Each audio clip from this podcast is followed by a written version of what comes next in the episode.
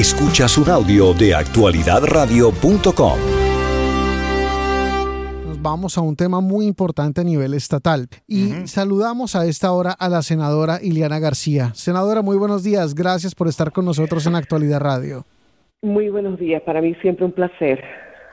Senadora, sabemos que usted se ha encargado mucho recientemente de defender uno de los asuntos más problemáticos en el sur de Florida y bueno, en el resto del estado y es eh, los costos excesivos, eh, los abusos de los condominios, de las eh, asociaciones de vecinos y que recientemente tuvo la posibilidad de ponerle freno y de denunciar uno de estos excesos. Cuéntanos un poco qué fue lo que ocurrió. Bueno, yo creo que no, no fue tanto, no fui tanto yo como el, el deseo de estos, de estos dueños el poder quedarse en sus casas. Yo básicamente le di el, la mejor arma que hay, la motivación, la fe y la esperanza de, de poder hacerlo. Eh, yo creo que ellos lograron, como Dios manda, el, el poder hacer el, el recall. eh, me, está, hablando, está, hablando de los residentes, pero no que le interrumpa, senadora. Buenos días. Esto está hablando no, de los residentes de Stark Lakes Condo, ¿verdad? De lo de Starlakes, de lo de Starlakes Condominium, yeah, de lo de Starlakes Condominium, donde Ajá. básicamente lograron el, el recall que le estaba, que el mismo board eh, le, le, estuvo negando eh, por mucho tiempo, eh, el mismo el mismo board que se eligió ellos mismos este y, y es un es un tema es un tema tan complicado lo de las asociaciones a mí personalmente no me gustan pero bueno eh, es, es, nuestra responsabilidad ahora eh, en, en, en, el senado que somos los que hacemos las leyes de asegurarnos de que si vamos a hacer ciertas leyes para lo que hicimos, lo de las reservas, lo, lo, de la seguridad, lo de bienestar de las personas viviendo uh -huh. en edificios, ¿no? Que también tenemos que hacer lo mismo para, para el, el consumidor, para el dueño de la propiedad sea mejorando lo de, la, lo, lo, de los impuestos a la propiedad, lo uh -huh. del seguro de la casa y también eh, el derecho a, a, a eh, la, la, exigencia, el derecho no a, ser protegido y a tener leyes que, que los defienden que eso es lo que no está pasando, este, están abusando y, y, lo que es lo que veo a menudo, hay asociaciones, quiero decir, que lo hacen muy bien. Hay asociaciones que se están aprovechando de las reservas y están cobrándole excesos y por cosas que realmente no son necesarios. Acuérdate que el lo de Champlain Towers fue un fenómeno que primeramente es una de las discusiones que tuve la semana pasada. Lo que hicimos por lo que pasó en Champlain Towers eh, vino como anillo dedo a ese grupo de personas de, de, de, cierta entrada de dinero. La mayor, a mi entender, la mayoría de las personas que vivían en Champlain Towers eh, lo tenían como segundo hogar, eran personas que, que podían no pagar. Eh, ahora esta ley que, que queremos poner, que pusimos en vigor, no, está afectando a las personas que no, que están viviendo en un fixed income.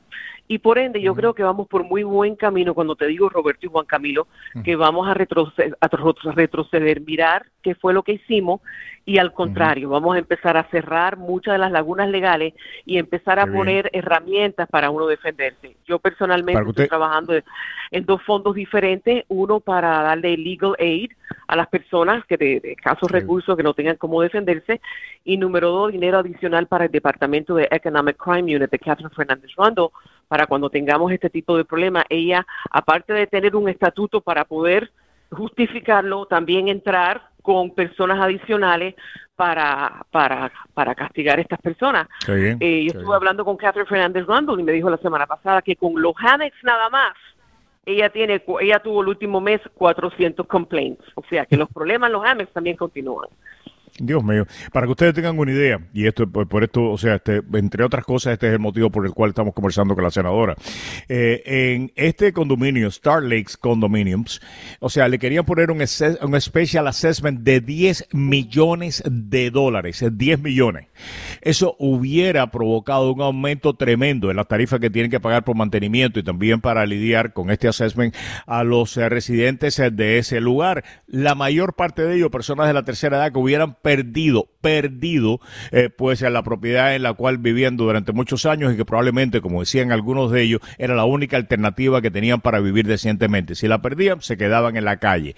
10 millones de dólares. Hubo una reunión, sacaron a nuestros colegas de Noticias 23 que han estado trabajando este tema de una manera tremendamente efectiva y queremos eh, pues eh, felicitarlo. Lo sacaron, le llamaron a la policía. Así todo, precisamente producto de, de la esperanza, de la fe, eh, de que este tema está sobre la mesa y también de la ayuda que la senadora ha estado brindando a todas estas, a todas estas organizaciones y a todos estos vecinos, pues hubo una reunión y sacaron a la Junta. Se puede sacar a las juntas corruptas.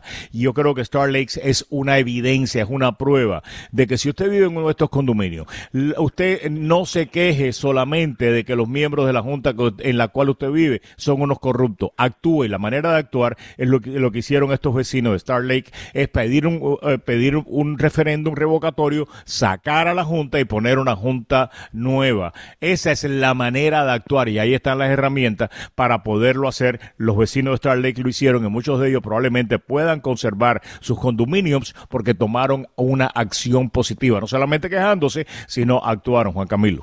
Eh, senadora, me preocupa un tema y es eh, qué tanto pudieron colaborar las agencias estatales en este tema. Sabemos que el DVPR en teoría es la agencia que se tiene que encargar de esto, pero pues la historia nos ha contado que no es particularmente efectiva. ¿cómo, fue el camino que tomaron estas personas para poder tomar acciones sobre esto, sobre esta situación y sobre esta crisis?